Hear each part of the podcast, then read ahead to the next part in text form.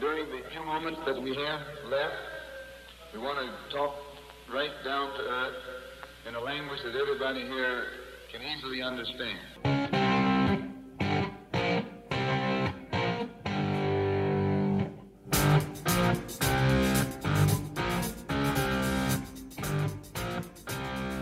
Hola, ¿qué tal? Bienvenidos a este segundo episodio de la tercera temporada de Fútbol Vertical, en el cual hablaremos de todo lo ocurrido en la jornada número 2 de la Liga EA Sports, la final de la League's Cup y por supuesto del arranque tanto de la Serie A como de la Bundesliga. Y precisamente con esto último vamos a arrancar porque el pasado viernes comenzó la actividad de la Liga Federal Alemana con el Werder Bremen 0, Bayern Múnich 4. Sí, se presentó el campeón, se presentó en competición liguera Hurricane y el conjunto de Thomas Tuchel se terminó quedando con el triunfo gracias a las anotaciones del héroe Sané al minuto 4 y al minuto 90, la de Hurricane al minuto 74 y la de Matistel al 90 más 4. Así que el gigante de Baviera arranca la temporada con tremendo triunfo frente al conjunto de Werder Bremen y sobre todo resaltar que lo hace después de haber caído en la Supercopa alemana frente al conjunto del Leipzig, que precisamente con el equipo de la Red Bull vamos a comenzar el repaso de la actividad del sábado porque terminó cayendo el cuadro de los Toros Rojos 3 a 2 frente al Bayer Leverkusen de la mano a una gran actuación de Florian Beer se terminó quedando con el triunfo el equipo de Xavi Alonso. Como quien también se quedó con la victoria fue el Wolfsburg que le ganó dos goles por cero al Hedingen. El conjunto del Freiburg le ganó 1 a 2 al Hoffenheim. Alsburg y Borussia Mönchengladbach terminaron regalándonos un festival de anotaciones. 4 a 4 terminó ese partido. Como también festival de anotaciones fue el Stuttgart 5, Bochum 0. Aquí hay que apuntar y hay que remarcar evidentemente que la feria de goles solamente fue de un costado de la cancha. Y finalmente la actividad del sábado en Alemania culminó con el Borussia Dortmund 1. Colonia 0. Solitaria anotación de Donny Malen le terminó dando el triunfo al equipo del BAV.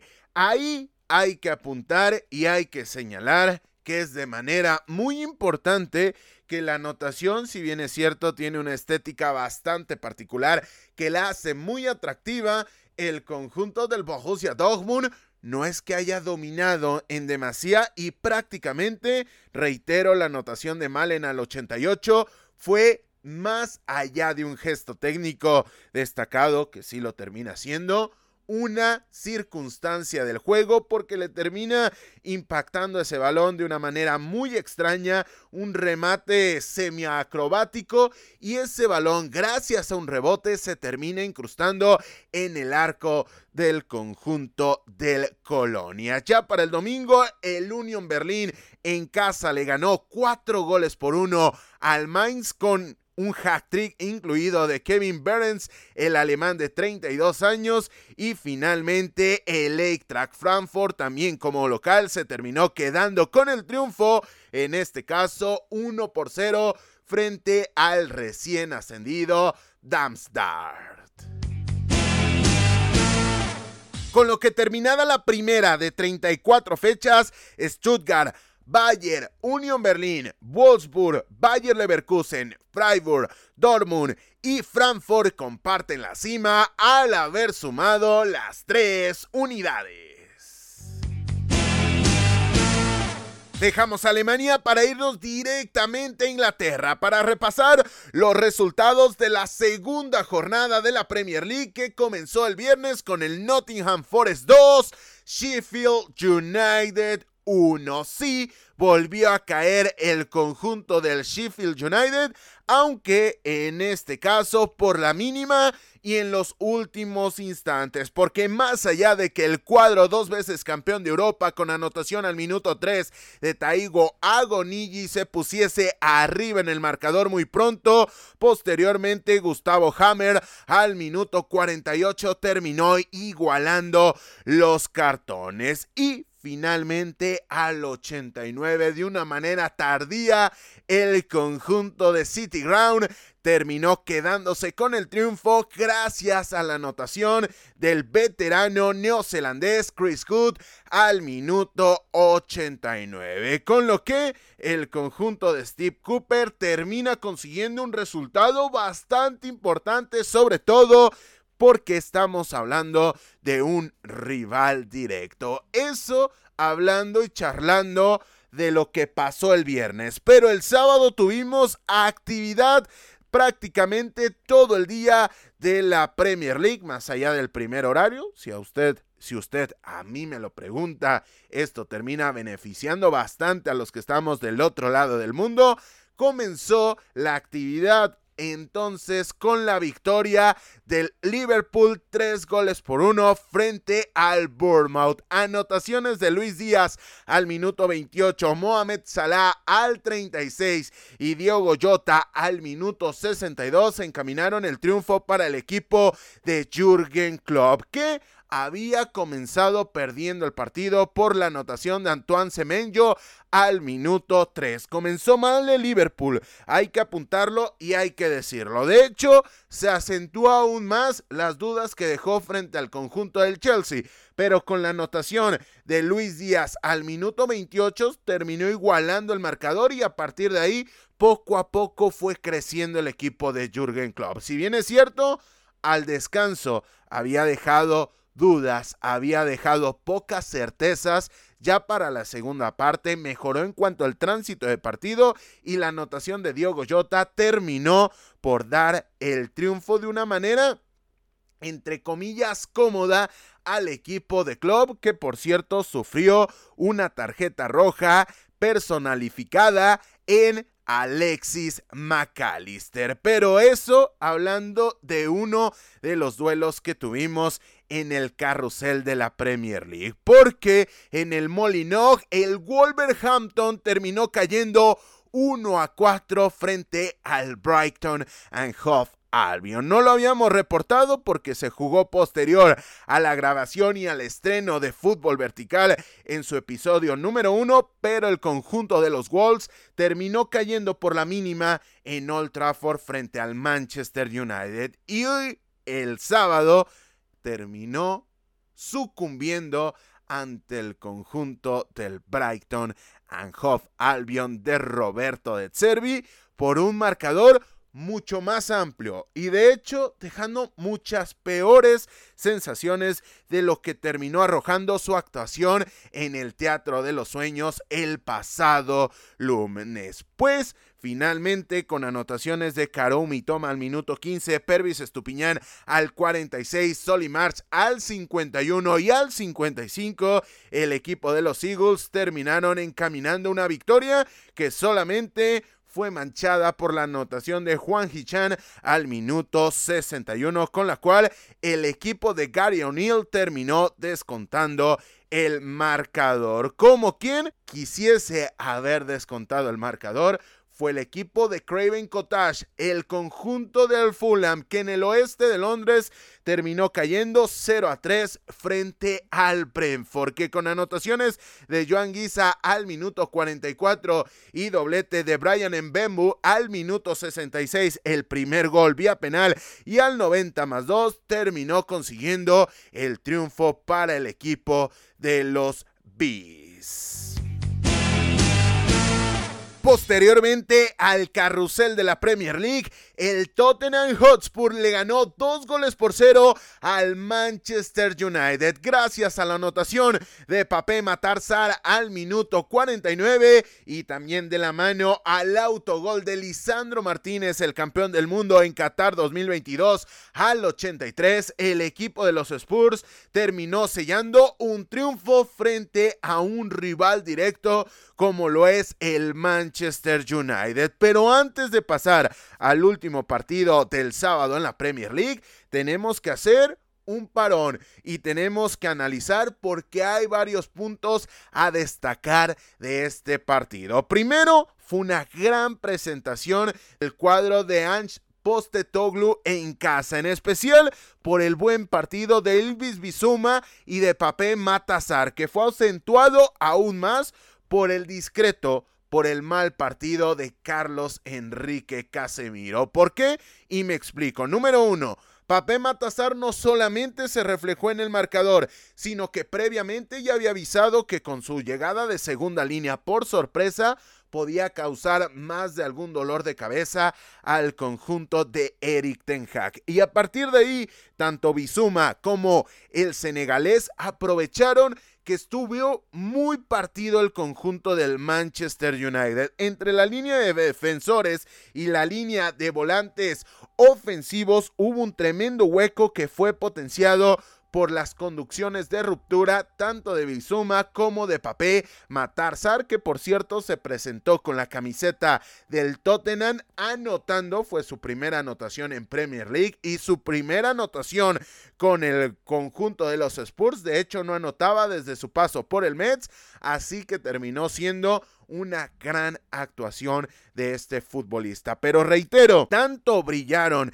estos dos jugadores como también del lado del Manchester United no brilló Casemiro, no brilló Bruno Fernández, no brilló Mason Mount, hablando de futbolistas que estarían abocados a terminar por dificultad las transiciones y el accional de los mediocampistas del Tottenham. Aunque ya hablamos de que fue un buen partido para los de Postetoglu, pero también hay que apuntar que la primera parte le perteneció completamente al Tottenham. Si bien es cierto, no fue un dominio avasallador, sí fue un dominio bastante marcado. Y bajo esta condicionante también hay que decir y señalar y subrayar que la más importante de este primer lapso la tuvo Bruno Fernández. Es decir, aún teniendo un mal partido y aunque el rival, en este caso el cuadro de los Spurs,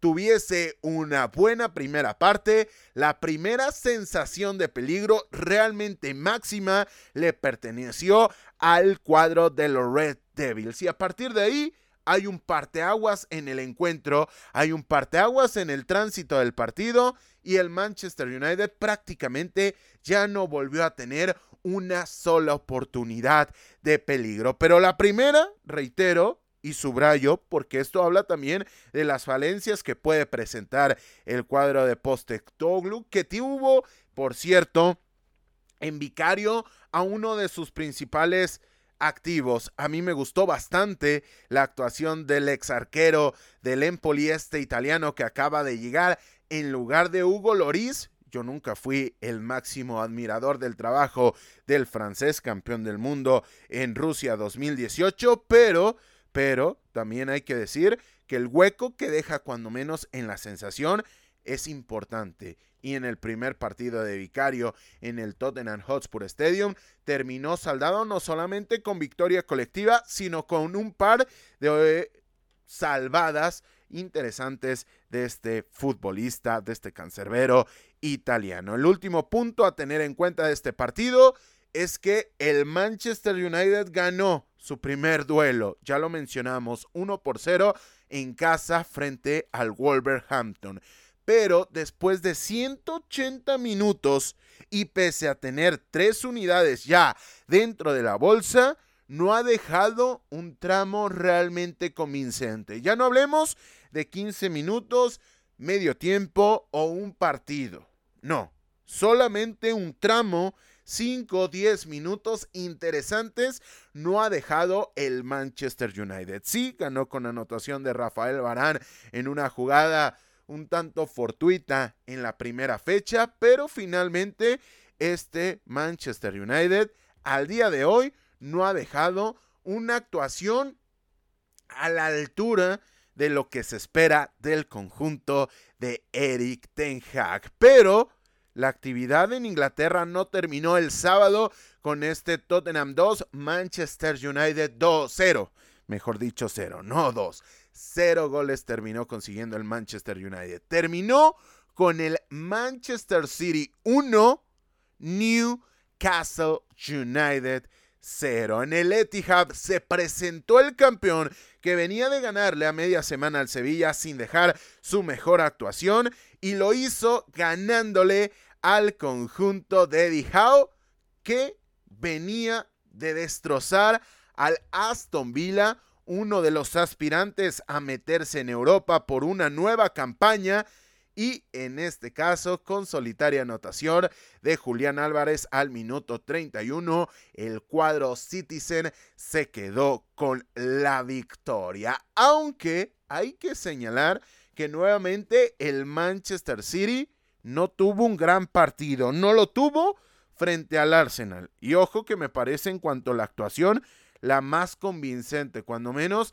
hablando de un solo tramo en la final o en el partido de la Community Shield. No lo tuvo frente al Burley, ya lo dijimos, ganó y para algunos, dependiendo de su percepción, terminó goleando, pero no dejó para nada una actuación que evoque a una gran época o a una buena actuación del conjunto de Pep Guardiola. Y tampoco a media semana contra el Sevilla dejó las mejores sensaciones. Se coronó y habrá quien me diga, pues finalmente un Manchester City a medio gas sin dejar una gran actuación. Tiene un título ya en la bolsa, aunque dejó ir la posibilidad del sextete, por cierto. Tiene también seis unidades dentro de la cartera y podrá quien me llegue a decir, y con cierta razón, que ha estado cumpliendo este Manchester City más allá de lo que pasó en la Community Shield. Completamente de acuerdo. Pero estamos hablando del mejor equipo la temporada anterior. Una de las mejores plantillas, aunque se ha debilitado de manera clara y de momento, sin fuegos artificiales, ha conseguido las seis unidades. Reitero y doy por hecho este comentario. Pero de momento Ojo con el Manchester City, que no está teniendo el inicio de rosas en medio de una balsa repleta de pétalos de rosas que se podría presupuestar de un equipo que viene de ganar la Premier League, de un equipo que viene de alzar su primera orejona y de un equipo que está abocado a repetir todos los títulos e inclusive a conseguir aquellos títulos hablando de la Carabao Cup que no pudo conseguir el curso pasado. Sí, ahora le gana al Newcastle. No estamos hablando del Burley, no estamos hablando de un detalle menor, pero lo hace sin dejar las mejores sensaciones. ¿Por qué? Porque vimos a un Manchester City bastante, bastante recluido en el fondo, buscando mantener una, un orden muy marcado en defensiva y ni qué decir de un Newcastle United que finalmente, sin el esférico, porque el Manchester City de manera posicional no es que estuviese en su primer tercio, sino que con el balón y de nueva cuenta con mucho toque horizontal, terminó defendiéndose con la posesión del esférico, que hay que marcarlo y hay que resaltarlo. Del otro lado, el equipo de Dijao renunció por completo a atacar y finalmente se agrupó en la última zona para buscar potenciar un tanto las transiciones rápidas, cosa que realmente no pasó hasta que curiosamente el Manchester City en el segundo lapso se terminó viendo de una mejor manera. Con lo que en conclusión, el mejor Newcastle, o cuando menos el más atractivo y el más calificado para competirle al equipo de Pep Guardiola, lo vimos precisamente cuando el equipo local buscó acelerar un poco el ritmo de partido. Pero cosas que tiene la vida, cosas que tiene el fútbol, el Manchester City, que repito, no ha tenido una gran noche hasta el momento, una buena actuación completamente redonda, quizá estamos exagerando en cuanto a la exigencia sobre el conjunto de Pep Guardiola, repito, tiene ya un trofeo y tiene seis unidades en la clasificación. Todo ello hablando de la actividad del sábado. Pero ya para el domingo, el Aston Villa, que venía de caer cinco goles por uno frente al Newcastle United, en este caso emparejó el gol average, los goles anotados y los goles recibidos. ¿Por qué? Porque le ganó cuatro goles por cero al Everton. Anotaciones de John McGinn al minuto 18, Douglas Luis al 24 vía penal, Leon Bailey al 51 y John Duran al 75. Ojo con este futbolista joven, se terminó quedando el Aston Villa de Unai Emery con un triunfo en Villa Par. Finalmente, la actividad de este fin de semana dentro de la Premier League terminó con el West Ham United 3 Chelsea 1. Anotaciones de Nafer Aguar al minuto 7, Mijail Antonio al minuto 53 y Lucas Paquetavia penal al 90 más 5 le terminaron dando el triunfo al cuadro de David Moyes.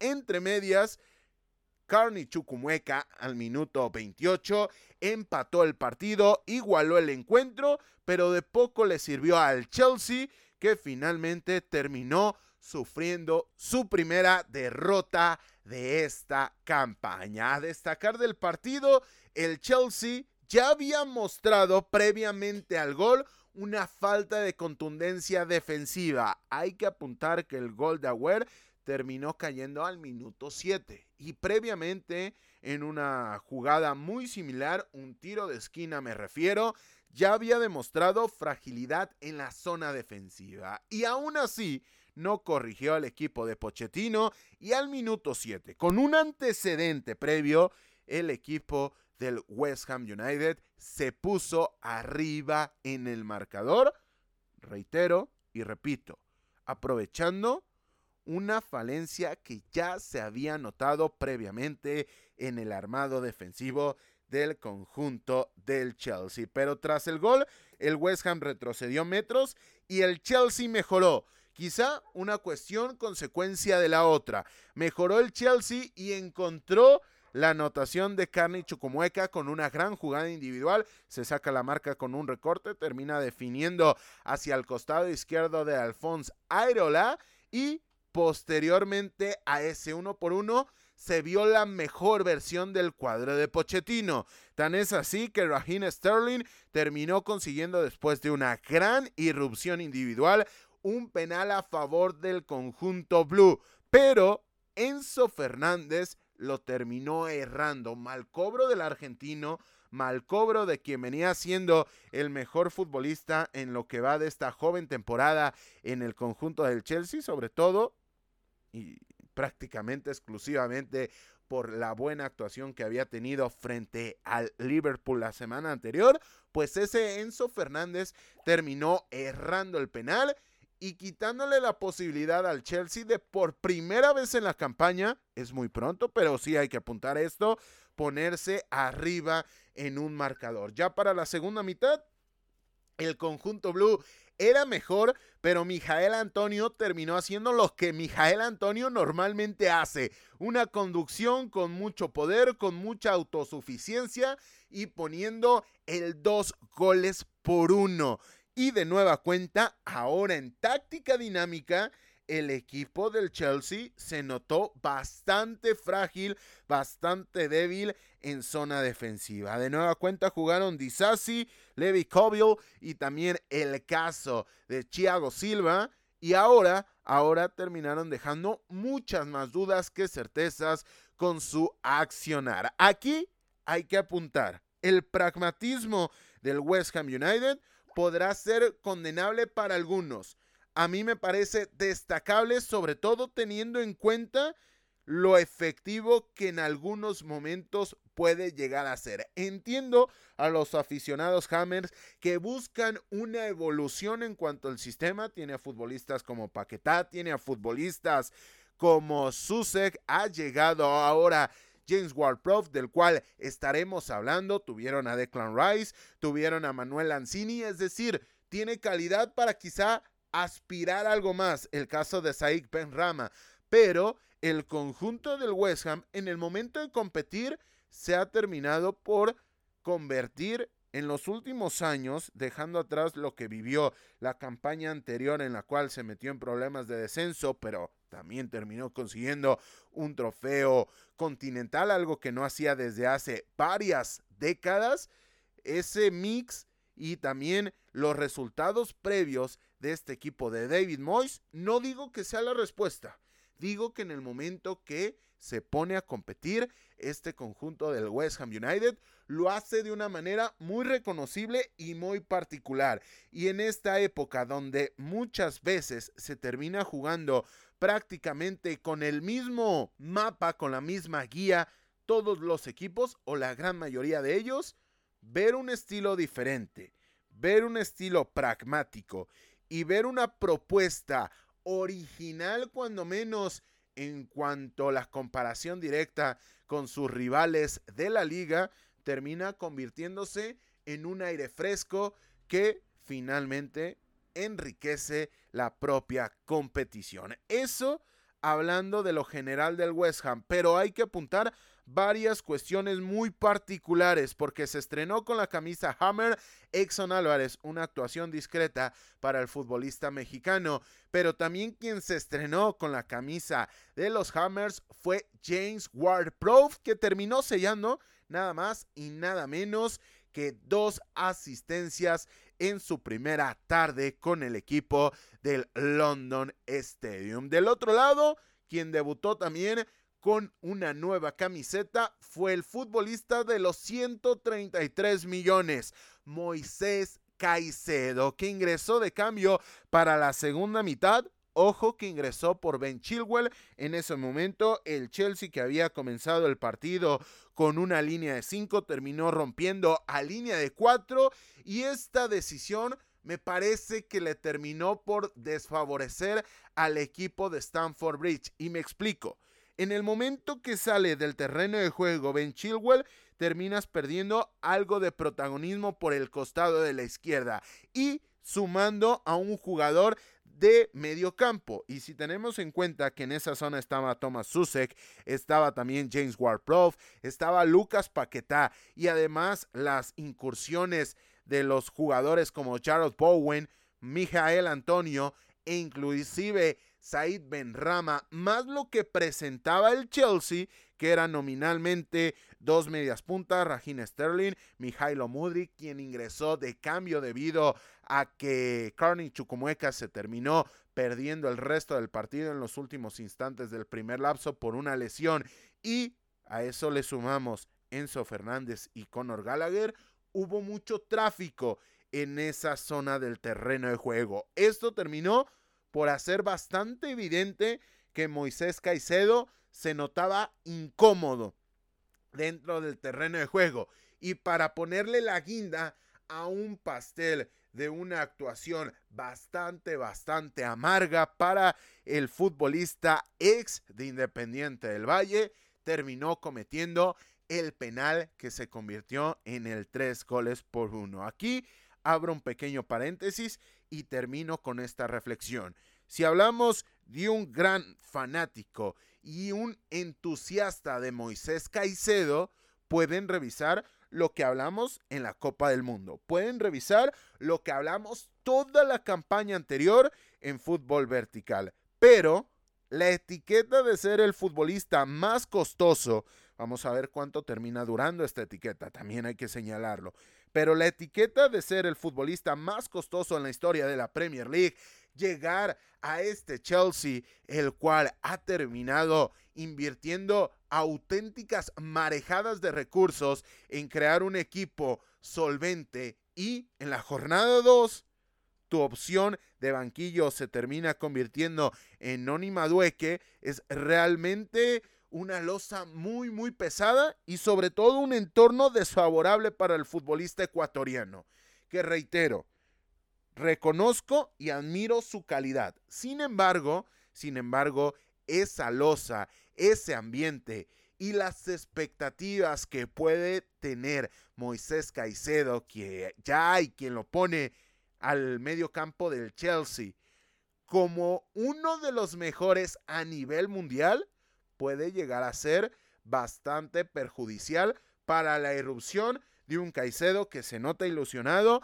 que pujó por llegar a este Chelsea, pero que dentro de este momento en la historia blue quizá no ha llegado en el tiempo idóneo para poder explotar. Vamos a ver, vamos a ver, pero yo quería dejar ese comentario sobre Moisés Caicedo. Y ojo, por último, el Chelsea ha tenido tramos interesantes. De hecho, si lo comparamos con el Manchester United, ha dejado mejores minutos el equipo de Mauricio Pochettino. La diferencia es que uno va a llegar a la jornada 3 con tres unidades, que tampoco es nada definitivo de manera evidente, pero con tres unidades y ya con una victoria, y habiendo visitado al Tottenham Hotspur. El otro va a llegar a la jornada 3, hablando del equipo de Pochettino y compañía, con solamente una unidad y después de haber firmado el tremendo papelón que se firmó la campaña anterior.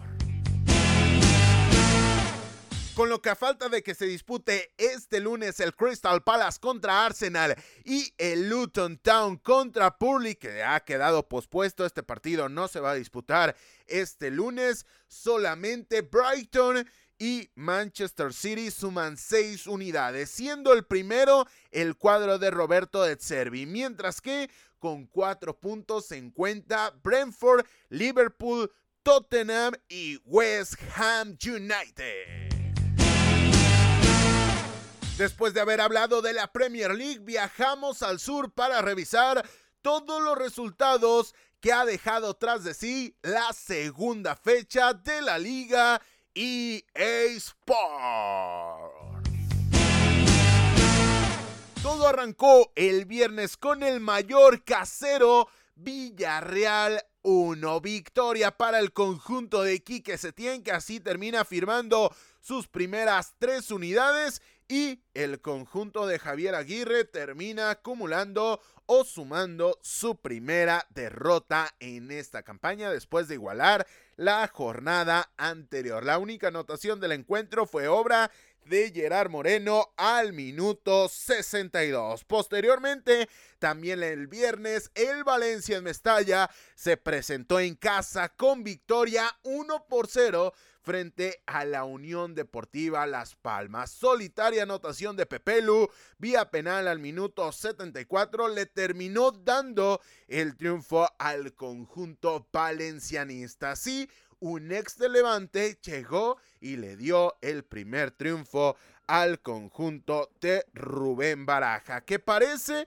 que todo lo mal que está haciendo en los despachos, en las oficinas, con Peter Lin y compañía, lo está haciendo bien el cuadro de baraja dentro del terreno de juego. Cuando menos en cuanto a los resultados en este arranque de campaña. Ya para el sábado, la Real Sociedad volvió a empatar, en este caso igualó a uno frente al Real Club Celta de Vigo de Rafa Benítez, que con anotación en los últimos instantes de Oscar Mingueza al 90 más 4, empató el partido que desde el 22 con la anotación de Ander Barrenetsea perdía el conjunto de Vigo. Segundo partido en el que el equipo de Manuel Alguacil iguala a uno, siendo el equipo que se pone arriba en el marcador. Hay que analizar y hay que poner mucha atención en esto, porque contra Girona la semana anterior y esta semana frente al Celta de Vigo, reitero, en el Real Arena jugando en casa se pone arriba en el electrónico, no puede mantener esa ventaja, tampoco la puede multiplicar y finalmente termina dividiendo unidades. Finalmente, también quien terminó con un resultado desfavorable, sobre todo por cómo comenzó, fue el conjunto de Vicente Moreno, la Unión Deportiva Almería, que al minuto 3 lo ganaba con anotación de Sergio Arribas frente al Real Madrid. Pero el conjunto blanco le terminó dando vuelta al marcador y quedándose con la victoria gracias al doblete de Jude Bellingham al minuto 19 el primer gol, al 60 el segundo y Vinicius Jr. al 73 puso el 1 a 3 definitivo para los de Carleto Ancelotti. Aquí apuntar dos cuestiones. Número uno, la ley del ex. Sergio Arribas en tres minutos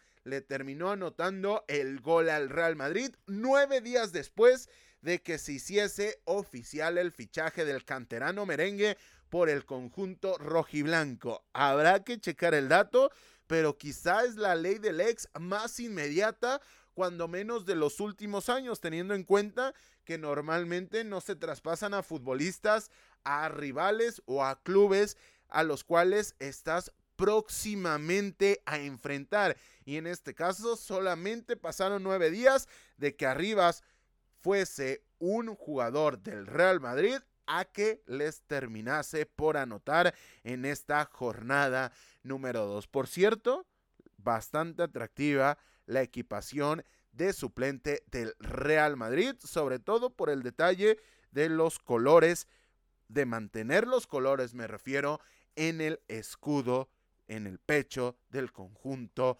merengue. Pero eso ya estaremos hablando en otro momento porque la liga Hablando de equipaciones suplentes, esta temporada la ha sacado auténticamente del parque. Saludos Atlético de Madrid, tremenda equipación y también saludos al conjunto del Athletic Club, del cual estaremos hablando en breves instantes, porque antes hay que señalar que no solamente Jude Bellingham consiguió dos anotaciones, sino que la asistencia del gol de Vinicius Jr. también es obra de Jude Bellingham. Yo solamente les digo, señoras y señores, este es Jude Bellingham, quien su calidad dentro de la cancha solamente es comparable a su precocidad. No me voy a cansar de decirlo.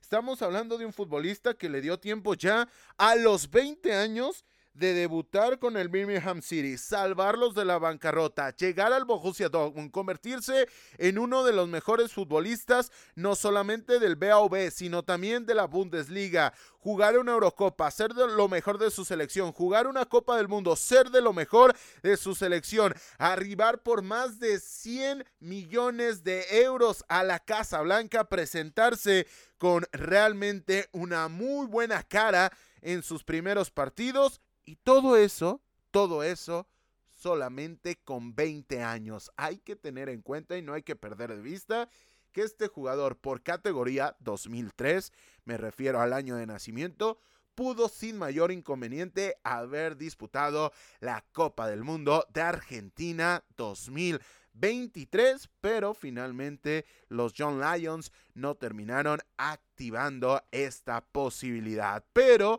Finalmente, el último partido del sábado fue la victoria del conjunto de Ernesto Valverde, del conjunto del Athletic Club 0 a 2 en casa del Osasuna. Sí, en Pamplona no pudo ganar el conjunto de Yagoba Arrasate por las anotaciones de Iñaki Williams, quien al minuto 11 puso arriba en el marcador a los rojiblancos y Gorka Guruzeta al minuto 20 duplicó la ventaja para los de Valverde. Ya para el domingo, Girona le ganó 3 goles por cero al Getafe con anotaciones de Cristian Estuani al minuto 55 y al 65 y previamente Yangel Herrera al minuto 12 había puesto el 1 por 0 para los rojiblancos.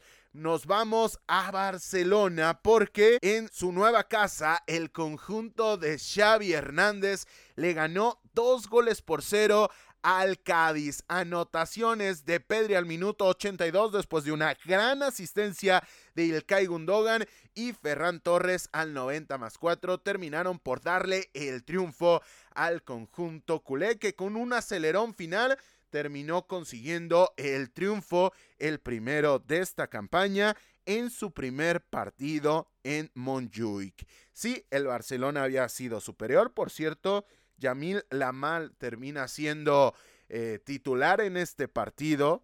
Dejó dos o tres detalles bastante importantes. El Barcelona había sido superior, reitero, eso es un hecho, pero le había costado el romper ese cero. Y hay que tener en cuenta que la semana anterior no había podido hacerle gol al Getafe. Aquí se termina descorchando la botella al minuto 82 y a partir de ahí duplicó la ventaja Ferran Torres dándole las primeras tres unidades en cuanto a la consecución de un solo partido al Barcelona, porque ya suma cuatro puntos el equipo del Barça. Posteriormente, el Real Betis Balompié igualó en casa en el Benito Villamarín frente al Atlético de Madrid en un duelo a dientes apretados, un duelo a cara de perro en el cual se terminaron dividiendo unidades.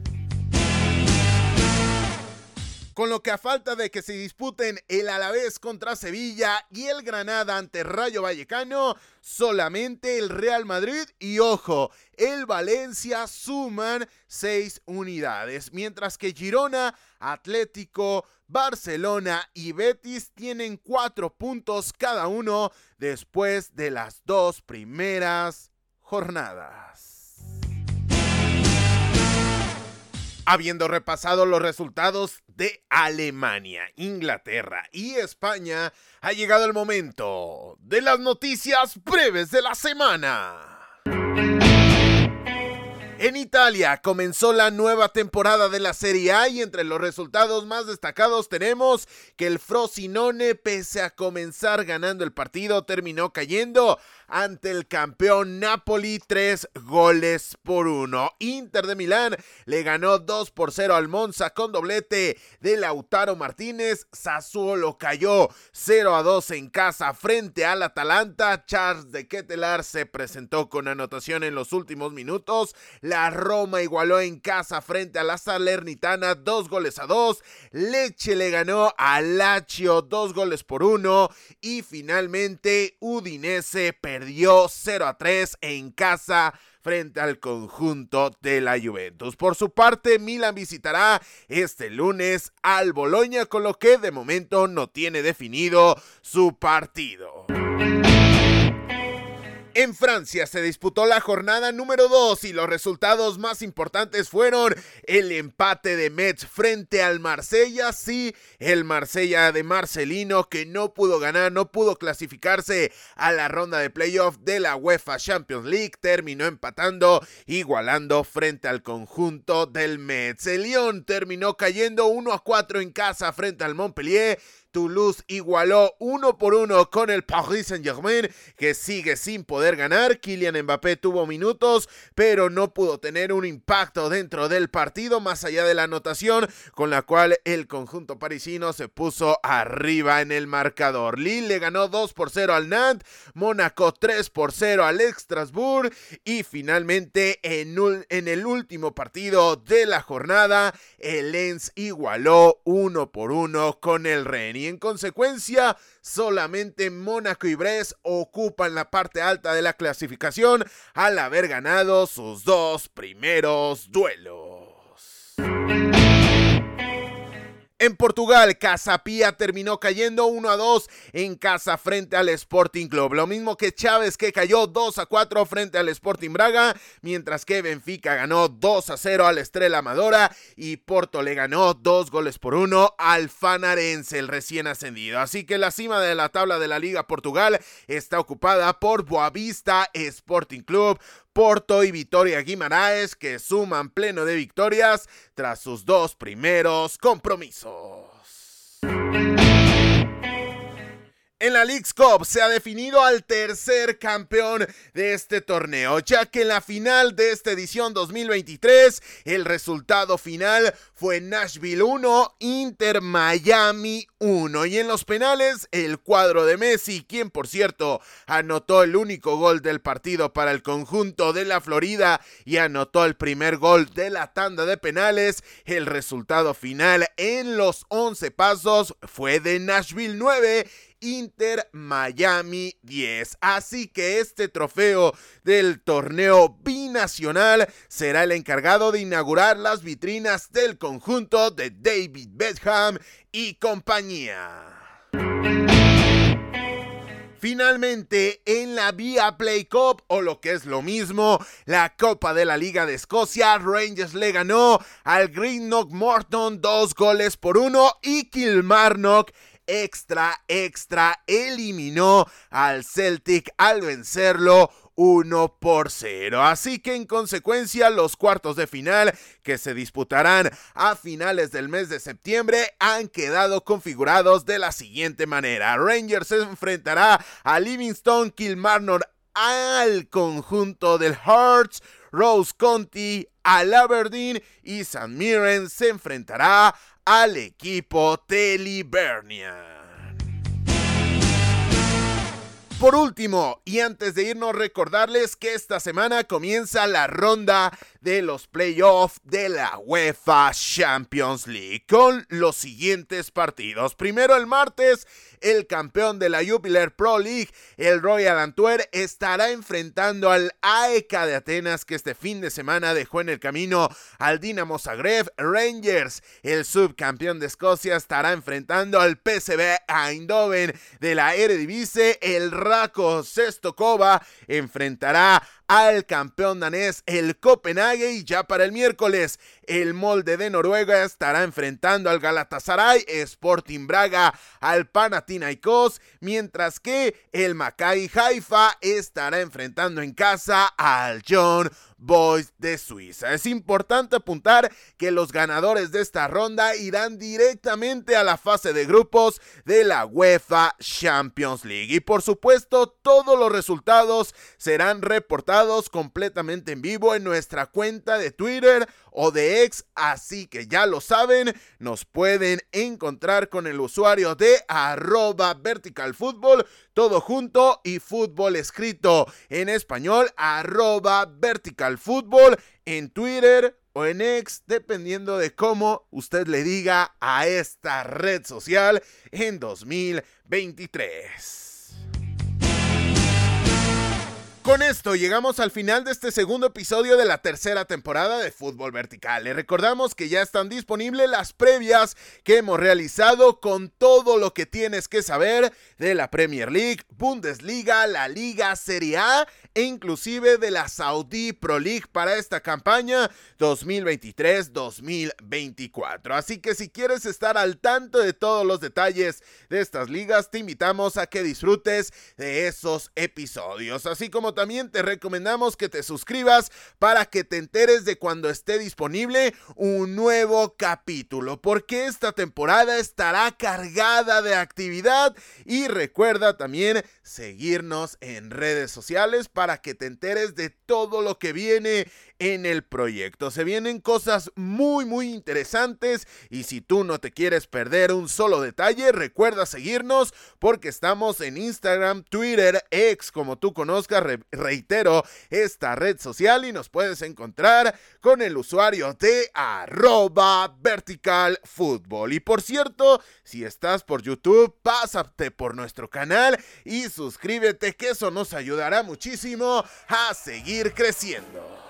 Sin más por el momento y en nombre de todos los que hacemos posible la realización de este podcast, yo soy Carlos Alberto Valdés que te recuerda que no olvides disfrutar del balón porque el fútbol cada vez es más vertical.